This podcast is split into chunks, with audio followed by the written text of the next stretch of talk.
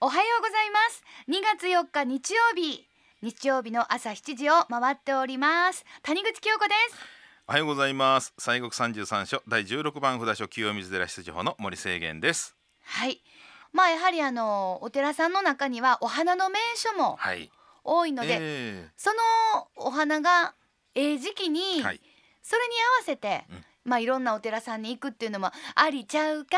っていう、ですよねうんえそうですそうなんですということであのこの番組でも季節ごとのお花の名所をはいご紹介していきたいと思いますが、まあ2月になりましたのでえもうあの梅かなとー、えー、おお梅よろしいね梅あります、え梅の名所。あーありますにゃ、うんんえーとね梅の名所と言いましたらば、はいえー西国三十三所第十三番のお札所、はい、えー、滋賀県の石山寺さんでございます石山寺さんはもいこれ、まあ有名というかビッグネームうな、ん有名ですよここはいはい、ここ特にお花って、はい私でもイメージあります。あそうですか、はいあのまあ梅もそうですしね桜もあるんです、はい、うん、で早咲きの桜もあってねええ、ですからね3月のねうん中旬うんぐらいにはもう梅と桜が同時に楽しめる場所もあるんですよ。素敵、え絶対これ行かないかんですえ、ね。ねえ本当にそうです、んええ、なんかね本堂の周りにあの盆梅ね、はいあ、の盆栽のあのはい梅のバージョンのやつね、はいはいはいええあれを108ぐらいずっとあの 100, 100鉢うん、あの本堂の周りにこう飾ったりとかしはるんですよ。すごいえ あれ大変でしょう。えあれね育てんのも大変ですしね大変ええ大変、そうか、うん要するにあの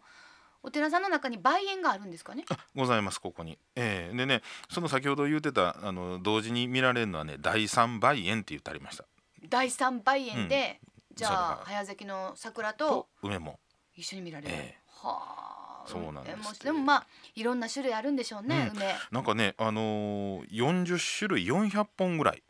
あるそうですよ、ひょえー。うん、しだれ梅とかうん紅梅とかね、そうですかええそうらしいんですごなまあ、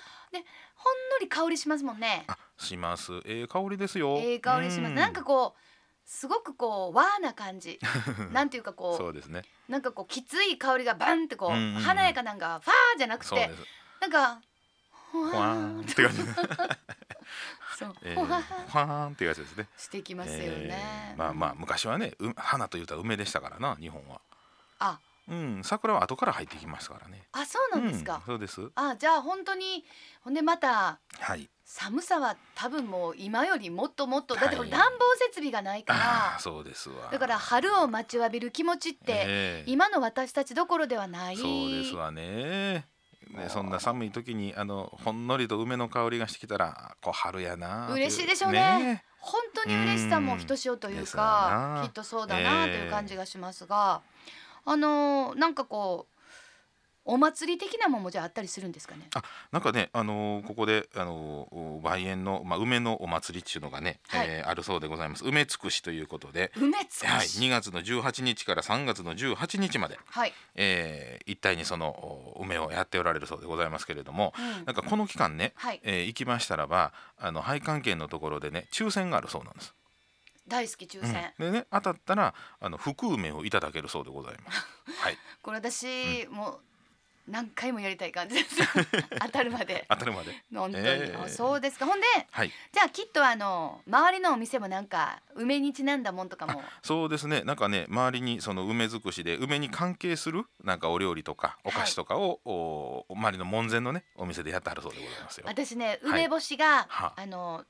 谷口京子好き好き食べ物トップ10の中に入ってるんですよなんとなんとなんとおうあのこれまではねトップ3に入ってたんですけどちょっとアボカドっていう強敵があー出てきちゃってだから今なるほまあどトップ5に入ってますうーんなのでこれ私行かないといけませんねそうですね本当に 梅とアボカドで そうですだからアボカドの中に梅が練り込まれてたらすごいんですけどすごいですねそれは。 2月18日から3月18日、石山寺梅尽くし、はいということ でございさまよすうでございます。さああの、お花のイメージが私あるんですけど、はいはいまあ、ええ花の寺なんか言われたりして、えでも忘れちゃいけない石山寺といえば、はい紫式え部そうですよ式部さんですわ。これどういうつながりというかご縁があるんですかね。あのーこちらのね石山寺さんで、この十五夜のお月さんに感動されましたこの紫式部さんが、はい。あのこの「源氏物語」有名なね「あうのん源氏物語」の構想をお思いつかれたと、まあ、その場面がねどうもその須磨のお話のところをこう思いつかれたというふうにね伝わってるそうでございますがねはい。 これがねまたお面白い逸話があったそうでねうん。あのふと思いついた時にこう紙がなかったんですよ。はい。で、えーこの仏さんの前にこう写経が置いてあったんですね。でその紙の裏に思わず書いてしもたそうなんですよ ね。それまあまあ禁じ手じゃないですか。まあまどあうなまんであすまかあもうこう降りてきた瞬間書かなあかんじゃなあいもうねもうそんなこともうんもう気にしてる場合でもなかっそうそうそうそうそれでそのまああのー書きましてね、うんでその後々それがまあ写経のね神谷いうのにこうハッと裏返したらびっくりしましてねであーあのーお詫びにっていうことでその六巻お経を書いてでそれを収めはったそうなんですよた。。はい。えーでそれがまあ今現在その石山寺さんに伝わってるそうでございますけれどね、うんまあ、うんそれがまああの伝説として伝わってるまあもんらしいんですけれどもね今現在もあるそうです。すご、はいえあるんですか。うん、でまあ式部さんの筆かどうかはねようわかりません私ははいでもまあ相当古いものがうんねえらそうですよすごいですね。ええあええそういえば私そういえば、はい石山寺さんといえば私はもう紫式部と思っちゃったんですけど、はいええええでもその演技っていうのも石山寺さんもきっとすごいんでしそうなょん。です歴史もここも古いお寺でございます、うんえーここのね、えー石山寺縁起絵巻という絵巻がありましてねあるんですそこによりますとね天平19年747年すごい奈良時代。えー奈良時代ですわうんえーその時に、えー聖武天皇さんねあの奈良の大仏さんを作られた方ですが、はいあの方が、えー、老弁僧正にですね、あのー金箔をねあのー大仏さんに貼る金箔をこう調達せとこういうふうにこう言われたそうなんですよ。はい。でそれでどっかないかしらということで老弁さんがあの奈良の吉野の金峰山寺にこもられてね、はい。えー一生懸命どこにあるんかということをこう祈願されてたら蔵王権現が夢に出てきましてねあ夢に。ええでここに今一応あるけれども、うんこれはあの弥勒菩薩という方がはい次50何億年後に現れるんですがもうね。に弥勒菩薩の話だったら大 体あの、ええ話がスペーシーなスペーシーな話 そうそうそうそうになりますよねなんで、あのー近江の国へ行けと近江にその観音さんの霊場があると滋賀県や滋賀県そう近江の国に行きなさいということで、まあ、行きましてね、はい。で近江の国に行った時に、まあ、釣りをしているうおじいさんがいはってですねこの辺にその観音さんのお霊地があるというけど、まあ、どこやといやここやということででそこにあの如意輪観音さんを置きましてね、まあ、まあこの時には観音さんと伝わってるようなんですが、まあ、観音さんを置きまして、はでいそこで一生懸命祈願したと。そしたらその陸奥の国でその金が取れるという、じまあ、話が入って、まあはいそれでやっとこさその、えー任務完了というかねうんえーよくあのーミッション完了ミッション完了それでまあその、えーまあ、任をうー全うされたんですけどじゃあ今度帰る時ですわ観音さんさ持って帰ろうと思ったら石から離れんようになったんですよ。観音さんがうん医師と一体化して、そうそう、うん来ちゃって帰りたないと。あ観音さんが、ええそこがええと。ええとほうなんででそこにじゃああのお寺をもうこのご祈願のね場所ですから作ろうということでこの石山寺さんができたそうです。はあ、ええですからねここのあのご本尊様はあの石の上にねあのあるんですよ岩の上に。らなんかそういえば、うんその石っていうか岩もすごいんでしょそうです。ここはね、慶海石という石なんです。はいで、これね、あの国の天然記念物にも指定されてまして、世界的に珍しい石だそうです。あの花崗岩のね、マグマがマグマですからね。マグマでえーそれが石灰岩に触れて、このできたんがこの、えー、慶海石だそうです。もうそれ地球の歴史じゃないですか、うん、そうです。で日本列島の歴史じゃないですか、その上ねそのまあ言うたら国の天然記念物にもなってるそのお石の上にその仏さんいはるんですわ。そらパワースポットに違いないですね、ええそこは間違いなくだって多そう分ですでその隆起とかの勢いに乗って、うんあのもわーんと下がった方が琵琶湖でしょきっとああでしょうね。だからここが上がって下がったんが下がって琵琶湖なんじゃない、うんでそこに大きなこう水たまりみたいに大きくなったんでしょでもだって琵琶湖のほとりですもんねうそうですもうもう世田川のすぐ横ですから石ね山寺さんはね、すごいなやっぱりもうものすごい、えもうなんていうかもう歴史があって、ええそれは紫式部も行きたいですよね。ちょうどねみんなあの平安貴族はみんなあの石山詣でいうことでね、うんえーまあ、このうちの清水と長谷奈良の長谷寺さんとねあの石山さん並んでこの三,、まあ、三観音言われましてねみんな行っておこもりをしはったんですわ。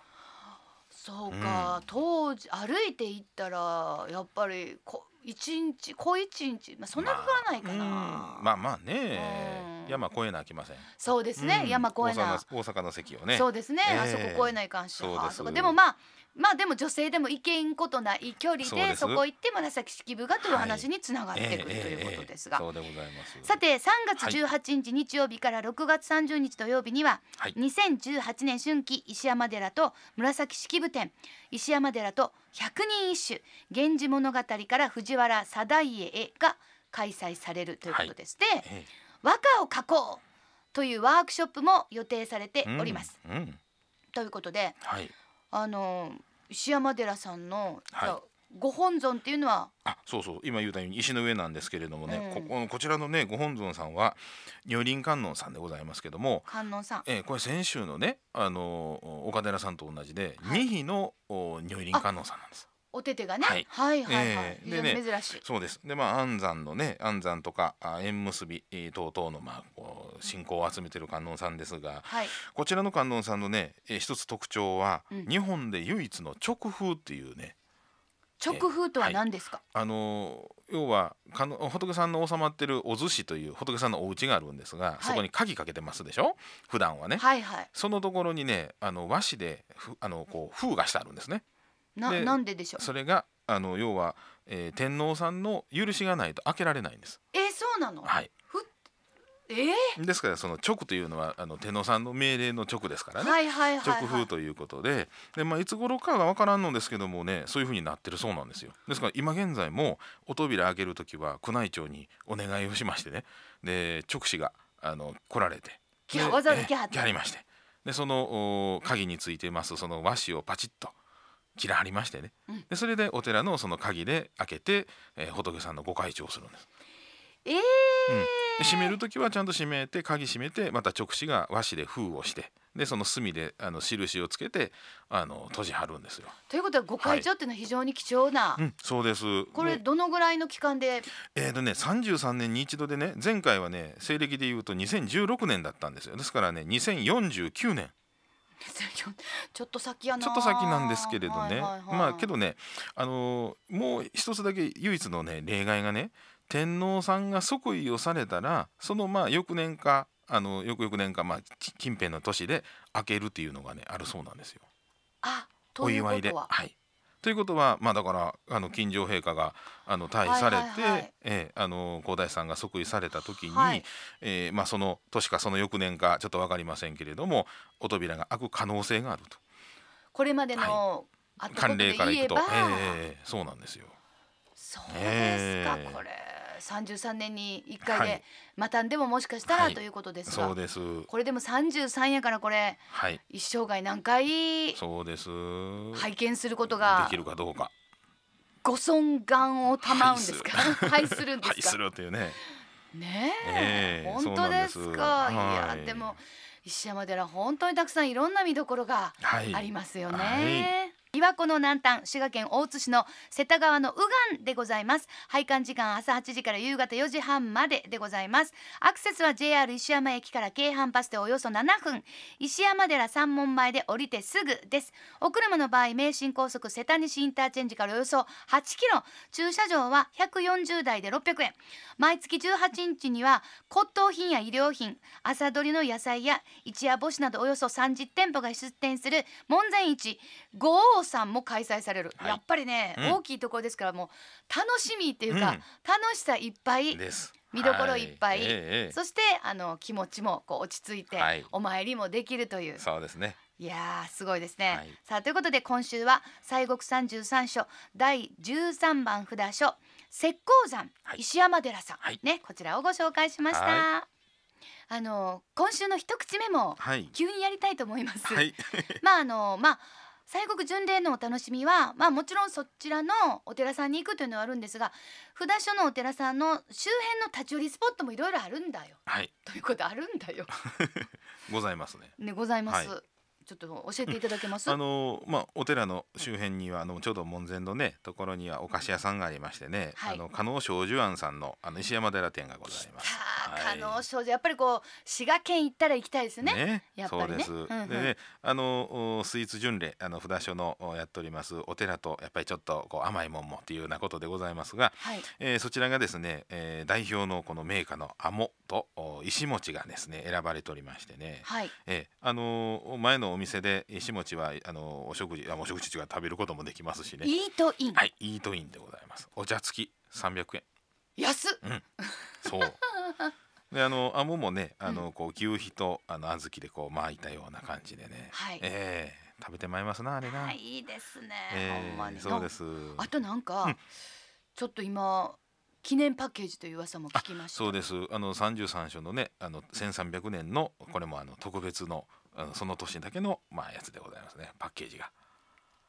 これはええもうやっぱり西国巡礼のお土産にはこれをねそうですやっぱりあのまあ行くのはご自身ですけどもやっぱりそこの岩なんかゆかりのあるうんうんお土産を買うことによって、はいそのなんかそのこそありがたい感じをうん持って帰るじゃないですか、周りの人にそうですねええお家帰ってね、うんみんなでこうああだこうだ言いながらそうそうそう食べてね、うんええそうですほんならその時は一緒に行かへんご家族でも、はい次一緒に行こうかって、そうですちょっとねおお参りしてこれお菓子一緒に食べに行こうやとかねそうそうそうそういいじゃないですかそうなんですよ、ええ本当にあのいろんな楽しみ方がはい私もあのこうやって番組やらせていただくようになって、はい本当にあの広がりがすごいなってうん広がりという意味のも,、はいあるし、はいあと奥深さですよね、ええええええ今日も多分まあ本当は石山寺さんのお話もはい 30分や1時間では、そうそうそうええとてとても無理無理とても無理無理無理なんでございます、うんなのでまあやっぱりあの森さんにはいきっかけのお話をしていただいて、ええそこからやっぱり皆さんご興味がありましたらそうです行っていただくのがもちろんなんですが、もうまあいろんな調べる方法とかもそうですねあるかなとござ思いますので、ねぜひええぜひそういうきっかけに私たちがなったら嬉しいあでりすよね。がたいですな出まし本当たありがたいありがたい今日の何回目のありがたいか